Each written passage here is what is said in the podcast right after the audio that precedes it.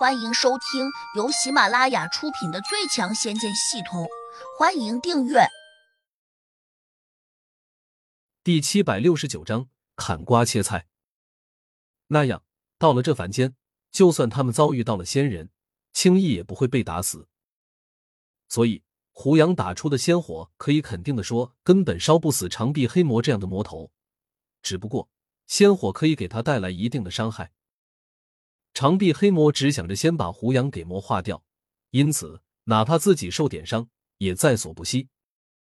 说时迟，那时快，就在这一瞬间，胡杨早已经被猛烈的魔气给震得倒飞了出去。他几乎是被横着吹出去的。黑风金魔顿时大喜过望，忍不住还叫了声：“成了！”另外两个观战的黑魔也很兴奋，他们抬起了手臂。想把被魔气震飞过来的胡杨抓住，不过他们只是做出了这个动作，却没有真那样去做。毕竟刚才有个约定，他们不能上前帮忙。就算不帮忙，你依然逃不了。哈哈哈！老大的魔神这下可以逼他交出来了。两个魔头正在高兴着时，突然眼前一花，在魔气中，胡杨的手掌竟然一左一右的打向了他们。这两个魔头均在冷笑，想偷袭我们没门儿。但是由于事发突然，他们也来不及祭出法术，只能抬起手掌迎了上去。凤！就在这时，两魔忽然又听到胡杨大叫了一声，他们一怔，手掌居然打空了。砰！砰！两人突然又发现自己中掌了。胡杨拍过来的手掌。非常精准的打在了他们的脑袋上。这两个魔头体型庞大，脑袋尤其醒目。由于刚才说好不动，因此他们第一时间没有跳起来。等到反应过来时，就已经被胡杨偷袭成功了。他们心里还在冷笑：区区一掌，又算得了什么？谁知这个念头刚刚才从脑子里面升起，两魔突然又感到脑子有些晕眩，好像有什么奇怪的东西钻进了里面。因此，两人的动作陡然间变慢了，还有点昏昏欲睡。就在一刹，胡杨手上寒光闪烁，一把长剑闪电般的劈砍过来。咔嚓，咔嚓，两个硕大的脑袋立刻就像被砍下的西瓜一般，骨碌碌的滚到了地上。两魔顿时大怒，几乎同时吼叫起来：“好小子，你敢偷袭我们！”黑风金魔也看傻眼了。刚才他本以为长臂黑魔打出的魔气可以轻松把胡杨给魔化掉，谁知现在胡杨却假借斗败之际，趁势偷袭了观战的两个魔头。他暗道不好，急忙叫道：“你们赶快把脑袋返回身体！”可惜他这话还是慢了一拍，两魔只是迟疑了一下，在反身扑回去时，那两具魔身已经在黑雾中消失了。两魔的眼睛均瞪得老大。可能想把身体找出来，但是四下空空，哪里还有？更让他们慌乱的是，现在已经完全感觉不到身体跑哪里去了。这是从未有过的，所以他们都有些慌神。就在这时，胡杨转身又冲出了那团浓密的魔雾，直接挥剑冲刚才那个长臂黑魔去了。此时，长臂黑魔同样凌乱极了。因为胡杨打出的七彩仙火钻进了他的脖子，瞬间发出了猛烈的火焰，这让他一下就觉得脖颈上烧了起来，温度好像高的可怕。如果不及时阻止，可能会烧到脑袋中去。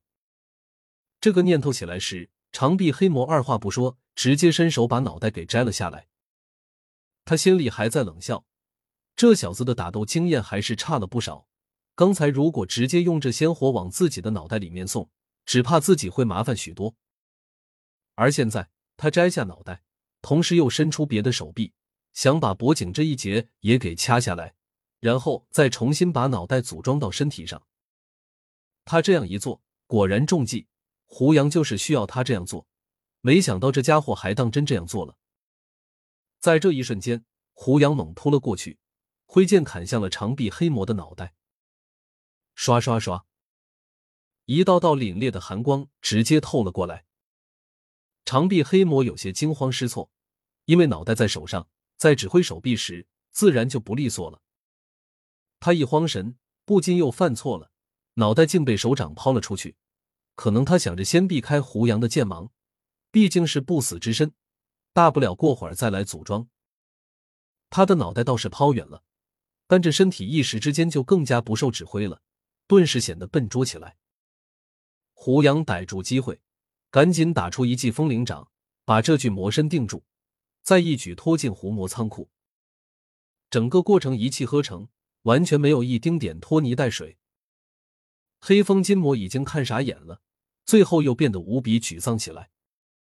那三个黑魔君只留下一个脑袋在这外面，个个都很纳闷，自己的身体到哪里去了？就算被胡杨收进了诸物戒指，但只要在这一界，那也能感知到吧？可是三个黑魔都感到他们的身体失踪了，如同泥牛入海一般，完全消失的无影无踪。奇怪，我的身体到哪里去了？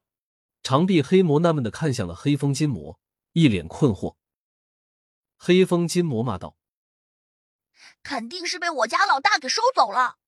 就算收走了，我也应该能够感知到吧？”长臂黑魔还有点不服气。你们过来。黑风金魔没有回答他，伸手把另外两个黑魔招了过来。老大，你有何吩咐？三魔都郁闷的问。到了这个时候。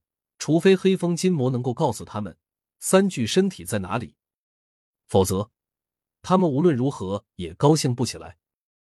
反观胡杨，正轻蔑的瞅着他们，这更加令三个黑魔有些气急败坏，偏偏还不敢对胡杨发作。